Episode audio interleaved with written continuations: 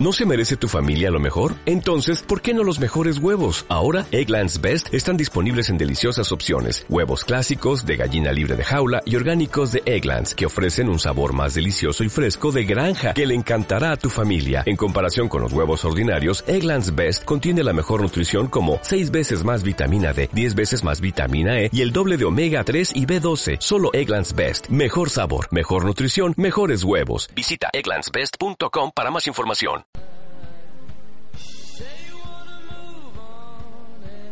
Muy buenos días para todos los oyentes que están conectados a esta hora con nosotros aquí en Óyeme UJTL.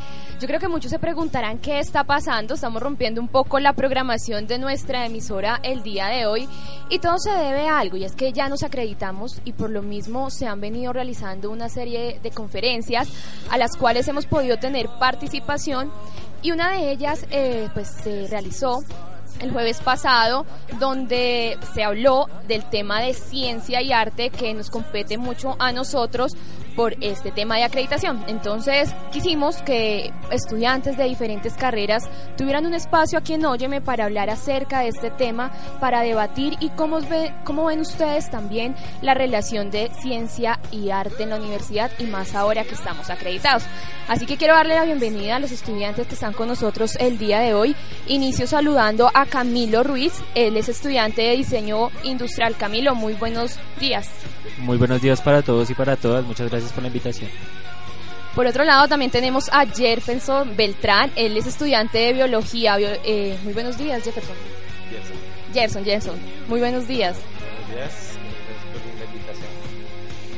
También tenemos una chica aquí en la mesa de trabajo, ella es Carolina Covelli, es estudiante también de biología. Carolina, buenos días. Muy buenos días, qué alegría estar acá. Bueno, pues me alegra. Y también ya para finalizar tenemos a César Marín, él es estudiante de Derecho. César, buenos días.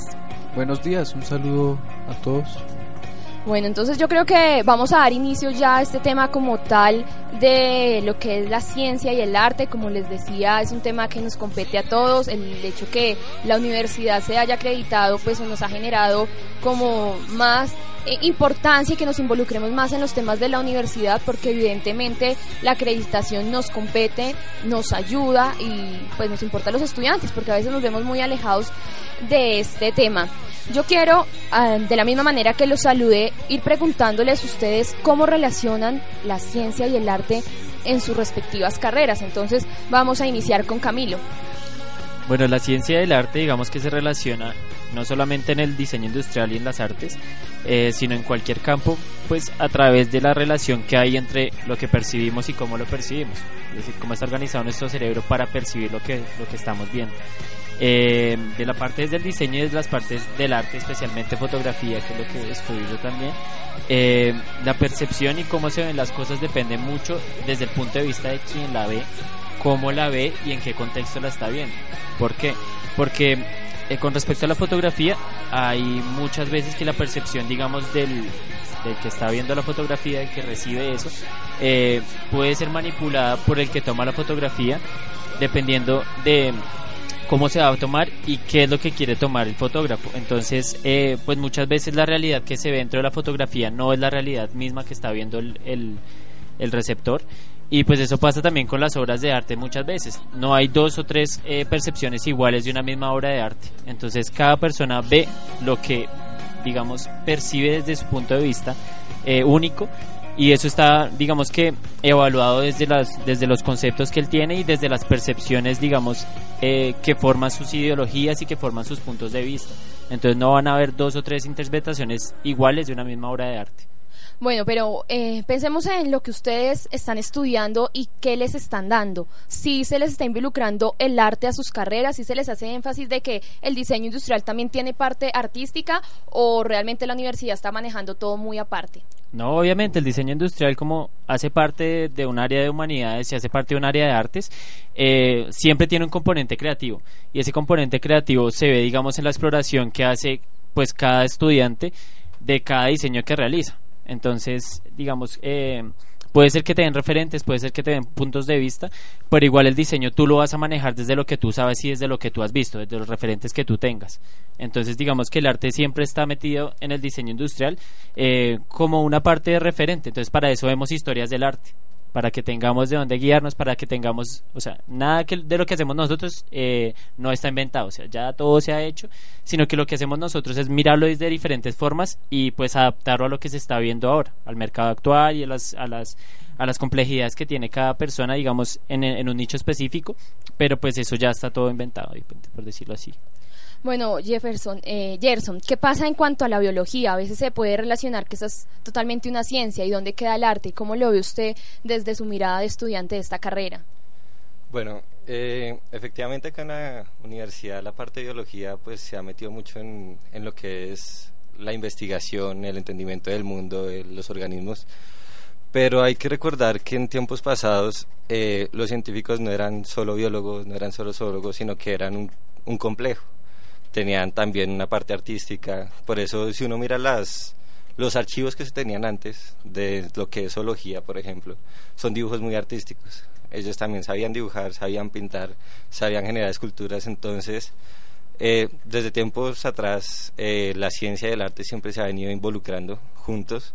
Eh, nosotros dentro de muchos laboratorios también nos ponen a dibujar lo que vemos para que podamos interpretar también lo que es y a partir de eso que vemos y de lo que dibujamos, pues podamos estudiar y entender mucho mejor qué es eso de lo que estamos estudiando y entendiendo a fin de cuentas. Bueno, Carolina, pues usted también tiene una, una mirada, supongo, parecida por lo que estudia en las mismas carreras. Cuéntenos cuál es su opinión acerca de este tema. Bueno, en realidad mi mirada es un poco a decir que en cuanto a la carrera les falta un, un, un enfoque un poco más artístico. Yo Creo que la ciencia no debe, no debe basarse solamente en números y estadísticas y, y pruebas cuantitativas y cualitativas porque hay más allá de eso. La interpretación que uno hace del mundo natural y el mundo biológico debe tener una parte emocional que se le da el arte.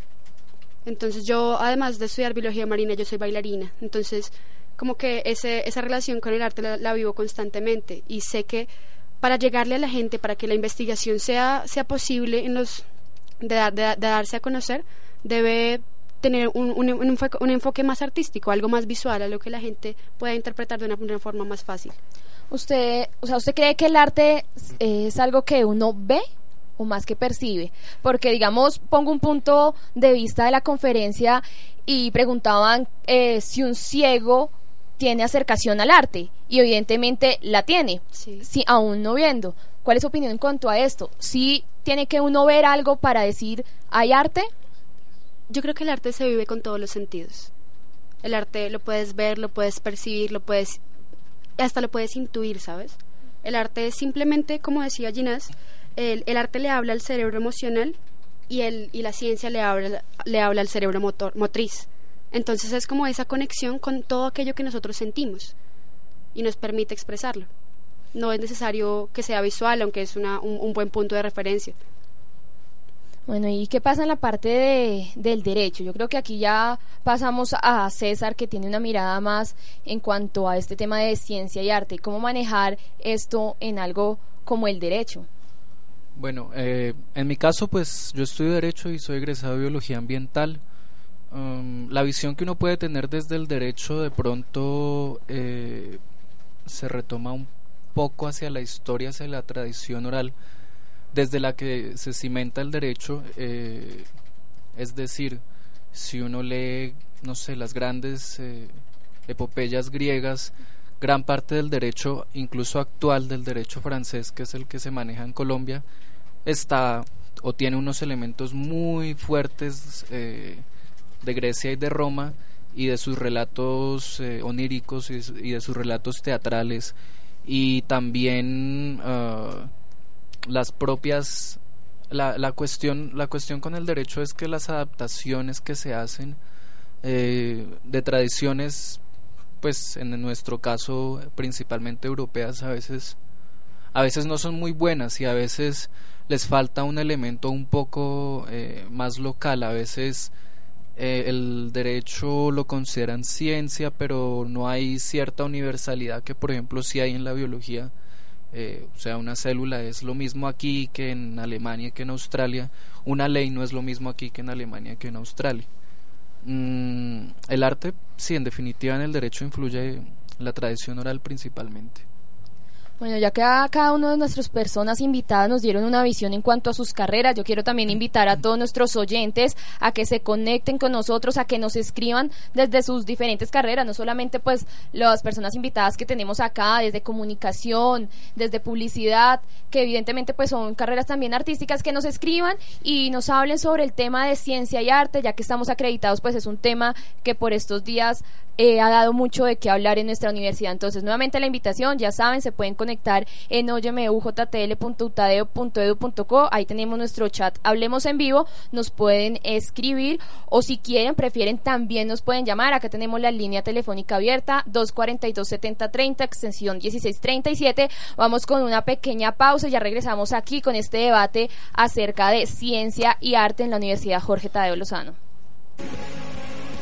Seguimos aquí en Óyeme JTL hablando sobre el tema de ciencia y arte. Pues ya se le hizo la invitación a nuestros oyentes para que se conecten con nosotros, para que eh, hablen acerca de este tema que creo que nos compete a cada uno de los estudiantes que ingresamos a esta universidad, que ya llevamos bastante de pronto trayectoria o que están iniciando. Creo que es un tema del cual debemos hablar y bueno, Óyeme abre los micrófonos para que ustedes tengan esa oportunidad. Eh, yo quiero en este momento dar la bienvenida a otra persona que se une aquí a la mesa de trabajo el día de hoy. es egresado acá de la Universidad Jorge Tadeo Lozano, Miguel González. Miguel, muy buenos días. Buenos días, estudiante, egresado, funcionario, yo creo que tiene una mirada más cercana entonces a este tema, ¿no? Eh, sí, claro. Desde funcionario, desde estudiante. Entonces, cuéntenos su opinión acerca del tema de ciencia y arte. ¿Cómo ve usted esta relación con nosotros los estudiantes, con los que estamos estudiando y con los que ya salieron? Pues sí, yo igual yo tengo, pues como acá los invitamos de diferentes áreas. Tenemos de biología, de derecho, de diseño industrial. Pues yo he ido, digamos, en el común, como diríamos por ahí, que solamente podemos hablar de arte y ciencia desde, digamos, desde el área de artes y diseño, en este caso en la universidad, en la Facultad de Artes y Diseño. Y por ahí entraría la Facultad de Ingeniería, porque pues incluso Ginás en su conferencia hace ocho días como que utilizaba muchos términos o abordaba como hacía como algunas reflexiones también desde la parte de biología, desde la parte humana.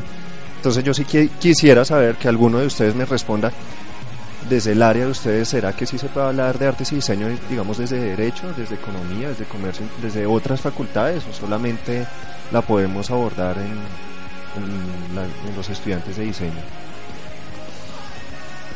Bueno, desde el área de, biología, como ya estábamos hablando, eh, aunque en esta universidad no haya un enfoque muy dado a eso, bueno, aunque las, digamos las humanidades, las selectivas nos permiten tomar estudios de artes, eh, ética, estudios de, producción y comunicación, sí se puede, se puede manejar, porque el estudio del, del ambiente, el estudio de, todos los ecosistemas eh, está, está, basado en el arte, porque es, es un complejo. Ginás hablaba de que el arte es un hijo del cerebro, entonces el desarrollo cerebral y la inteligencia nos permite un desarrollo artístico porque es la expresión emocional de todo lo que queremos, de, lo que queremos comunicar y, compartir. Entonces, aunque, bueno, aunque nuestro currículum normal o en nuestro pénsul esencial no haya una materia en sí artística, sí hay las, las variaciones, sí hay las humanidades, sí hay las selectivas que nos permiten ese desarrollo. Sí, yo creo que mm, hay que partir de la base de que para apreciar arte y para apreciar un resultado científico conjuntamente, eh, en primera instancia no se necesita ni una preparación científica ni artística.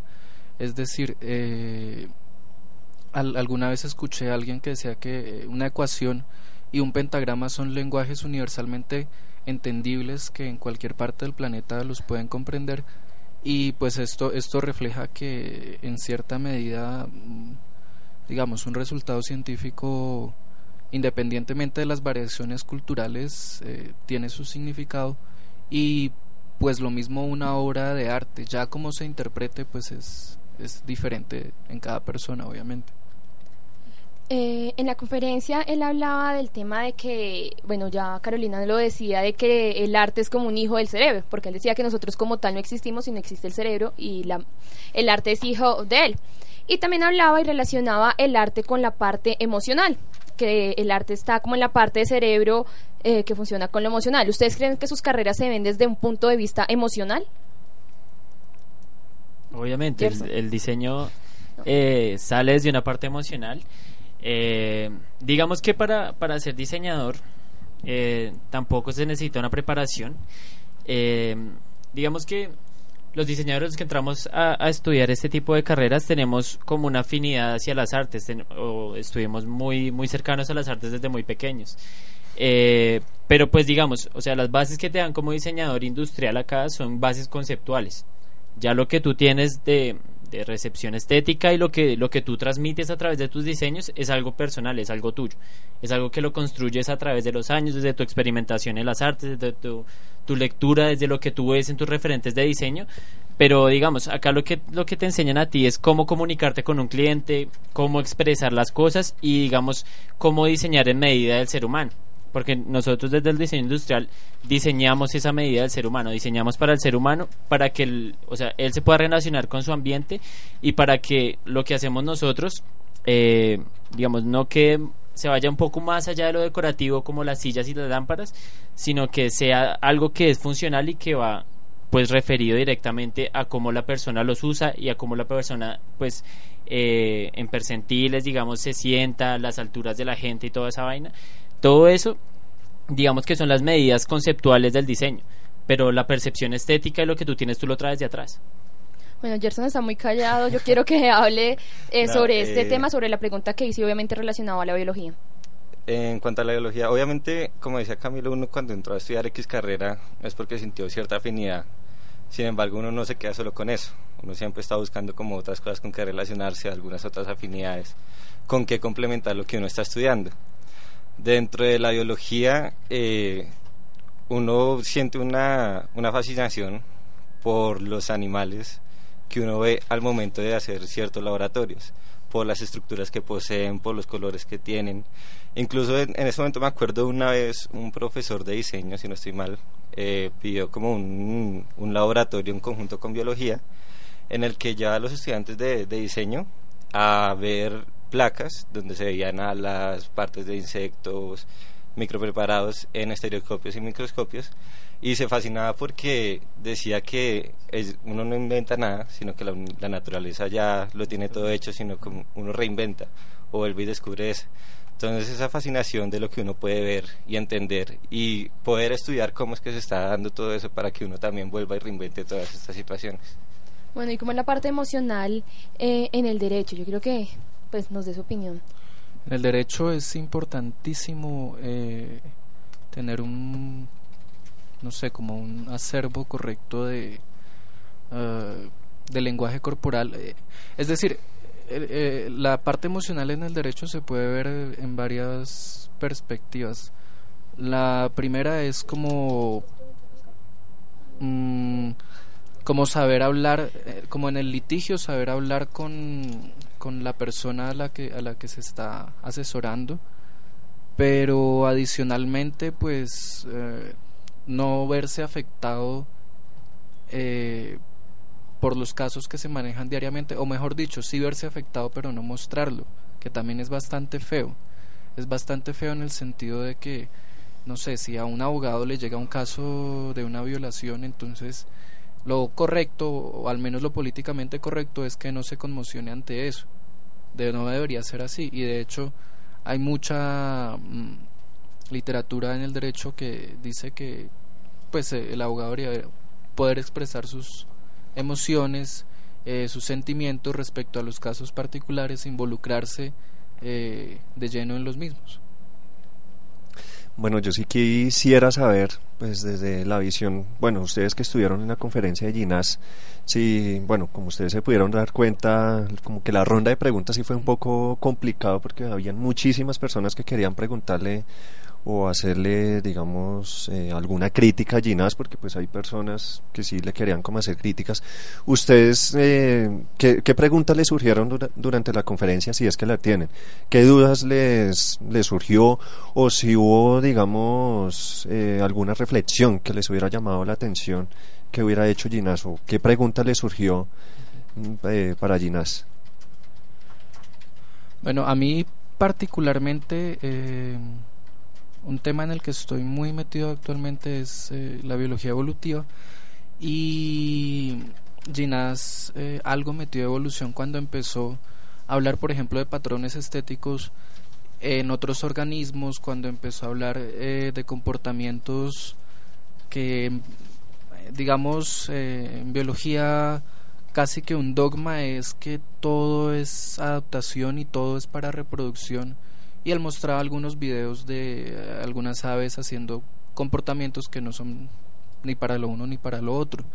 En ese sentido, como lo que a mí me queda la duda es como qué ventaja adaptativa o qué sentido adaptativo eh, tiene la estética en el ser humano, teniendo en cuenta que es antiquísima, que tiene registros, como él mismo lo mostró en las cavernas, que tiene registros incluso en otras especies ah, de otros homínidos, Australopithecus, Homo habilis, etcétera. Entonces, ¿qué sentido adaptativo tiene si es que lo tiene? Ok, yo sí le quiero preguntar a Camilo, usted pues eh, fuera del aire, eh, usted sí nos decía que pues durante la conferencia él como que quiso, eh, como que le faltó enfatizar como en, en un aspecto, yo, yo, sí quisiera que usted nos compartiera en qué quiso usted que enfatizara mucho más Ginás durante la conferencia, ¿qué le faltó?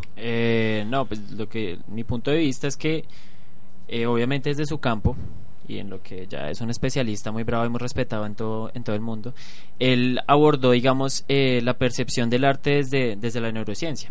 Entonces, digamos, cuando se fue a acercar explícitamente al arte, creo que fue un poco tímido. Entonces, eh, si bien habló de, de, una parte que me llamó mucho la atención fue el tiempo y la música, o sea, cómo el tiempo que tiene el cuerpo es el mismo que tiene toda la música. Entonces, eh, el, el, cerebro tiene unos ritmos específicos, unos estímulos específicos y desde ahí parte toda la exploración musical del ser humano. Pero pues eh, ya cuando se empezó a meter en la parte del arte, digamos, cuando empezó a hablar del paleoarte, del arte que se hacía en, el, en, estas épocas en, en, las cuevas de Altamira, en las, en las cuevas de Lecro, eh, pudo haber, digamos, eh, metido, si pues, hubiera podido meter un poco más en ese tema, porque digamos es un tema muy interesante desde, desde el punto de vista del arte y desde el diseño, porque esta gente eh, pintaba de memoria y pintaba lo que, lo que realmente captaba y cuando pintaba eso tenía no solamente eh, eh, un sentido artístico, un sentido estético, sino un sentido ceremonial. Entonces cuando ellos pintaban lo que veían, cuando ellos pintaban, no sé, como un mamut o pintaban lo que, lo que estaban viendo a su alrededor, para ellos pintarlo, plasmarlo ahí en la cueva, era quitarle el arma, quitarle, quitarle la fuerza al, al, animal. Entonces, cuando ellos pintaban eso, ahí se reflejaba el alma para ellos y eh, el tenerlo ahí en la pared significaba que le quitaban la esencia, que le, le, quitaban su espíritu y que por lo tanto el animal quedaba más débil. Entonces para ellos la representación en las cuevas era un símbolo de captura y eso les daba la fuerza también para ellos poder ir con más, con más confianza y cazar los animales, porque para ellos ya habían perdido toda su esencia cuando los capturaban ahí. Entonces, digamos, esos puntos de vista que son como la capacidad de, de ellos de relacionarse con su entorno, pudieron verse un poquito más desde, desde la capacidad del arte que tenían ellos, ¿no? Sí, yo creo que él enfatizó más en general en cuanto a ciencia que, que en, cuanto, al arte. Y por lo mismo quiero llegar a esa pregunta. La universidad ya está acreditada, ya es un hecho. ¿Ustedes creen que la universidad también tiene que trabajar más en el tema de involucrar la ciencia y el arte, que es la frase que están utilizando en las diferentes carreras? Porque yo siento que en algunas de ellas se está tomando de una manera muy superficial. Y creo que Miguel hablaba, eh, recién hacía su intervención, a veces las artes se relacionan solo con la carrera de artes plásticas, quizás, y no con el resto de carreras. ¿Ustedes creen que estamos en un punto en que la universidad debe eh, tomar mayor interés y preocuparse más por unir la ciencia y el arte en cada una de las carreras de, de ustedes, Gerson? Eh, no, creo, no creo tanto que sea preocuparse, sino saber cómo enfatizarlo, saber cómo poder en las diferentes clases, en las diferentes materias que se están dando, no solo con lo que es humanidades o con lo que sean las selectivas que pues el pensum ofrece, sino también que los profesores eh, sepan poder direccionar esa, ese tipo de unión entre arte y ciencia, no que se vayan directamente solamente hacia un lado, en el caso de biología que sea solamente la ciencia o en el caso de artes comunicación que se vaya solamente pues hacia ese lado. Es cuestión de que sepan unir esos dos, esos, esos dos ítems en uno solo. Eh, sí, en biología, por ejemplo, yo lo vería, eh, no sé, creo que la exposición que realiza realizan en el, en el ciclo de conferencias hablaban sobre la historia de la expedición botánica, entonces ahí es como ver por un lado cómo el arte eh, sirve a la ciencia, digamos hacer eh, ilustración científica, que es algo hermosísimo, eh, o hacer microfotografías, que también es algo muy bello, pero también cómo desde la ciencia se entiende el arte, o sea, algo similar a lo que a lo que hace Ginás, entender eh, desde un punto de vista biológico uh, cómo se entiende el arte, eh, qué funcionalidad si la tiene o, qué parámetros cumple. Y en general en, en todas las áreas, eh, o sea, no tienen que ser solo estas dos facultades, facultad de ciencias, de ingeniería y facultad de artes, sino las cuatro facultades las que se involucren de lleno en eso porque no se puede quedar solo en el elemento discursivo que uh, puede llegar a sonar atractivo, puede llegar a sonar bonito, pero debe haber un elemento pedagógico detrás de eso. Bueno, 11.49 de la mañana, seguimos aquí en Oye hablando del tema de ciencia y arte. Nuevamente le recordamos a todos nuestros oyentes que nos pueden escribir. Ahí está nuestro chat, hablemos en vivo en nuestra página, oyemjtl.tadeo.edu.co. Tenemos nuestra línea eh, telefónica 242-7030, extensión 1637. Y eh, a comentar, a hablar sobre este tema de ciencia y arte, vamos con una pequeña pausa musical y ya regresamos aquí en UJTL.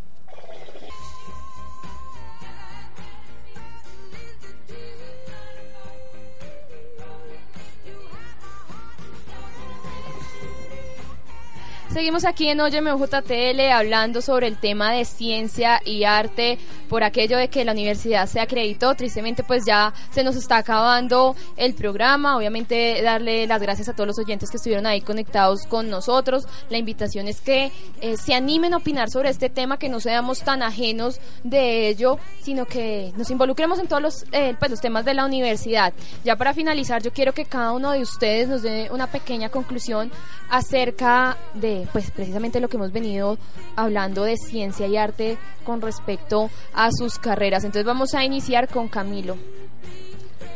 Bueno, eh, pues mi apreciación ya la conclusión sería que eh, yo creo que el arte no es tan lejano como lo pintan, ¿no? El arte no está en una galería, el arte no está en un pedestal, el arte no está en una sala de exposiciones, sino que el arte es algo que de una u otra manera tenemos cercano todo el tiempo y que así no seamos artistas, eh, pues realizamos, ¿no?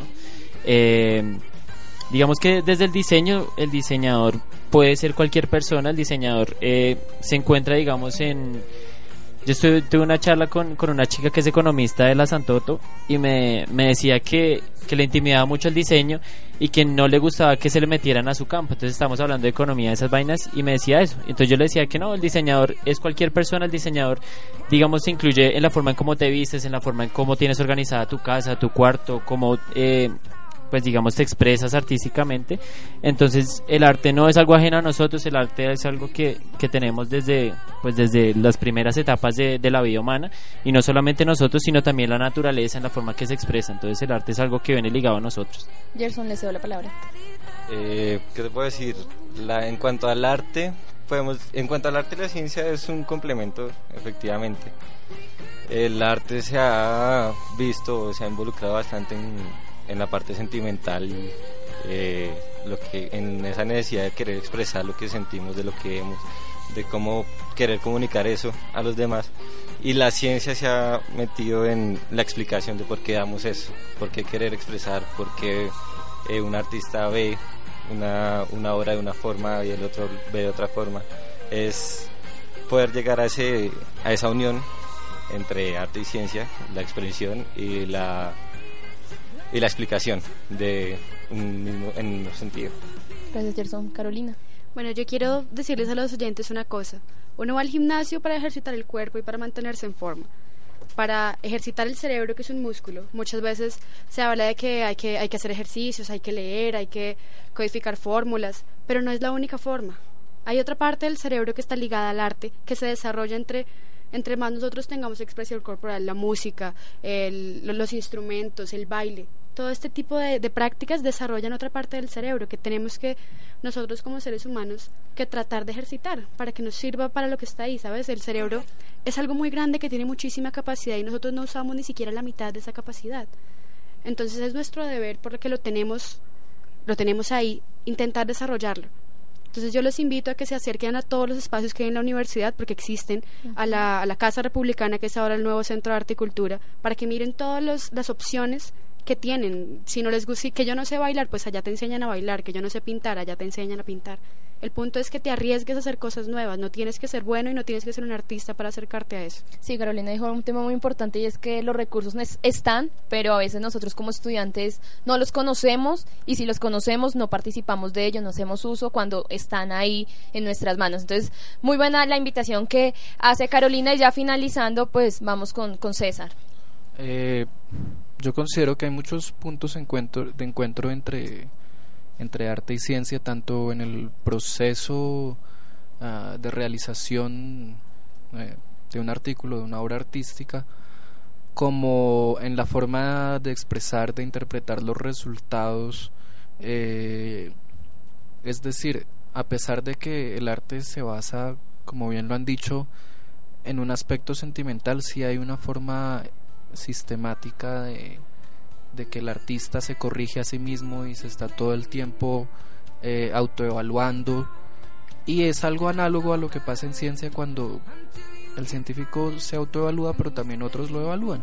Igual pasa con una obra de arte que en principio está eh, hecha para el artista como persona para expresar lo que siente, pero también otras personas al final eh, evalúan esta obra de arte. Entonces, y pues en nuestra vida cotidiana, eh, reiterar también lo que dijo Carolina, eh, meterle más al arte. Hay muchas posibilidades en Bogotá de disfrutar grandes cantidades eh, de teatro, de pintura, de escultura, de danza. Y también como entender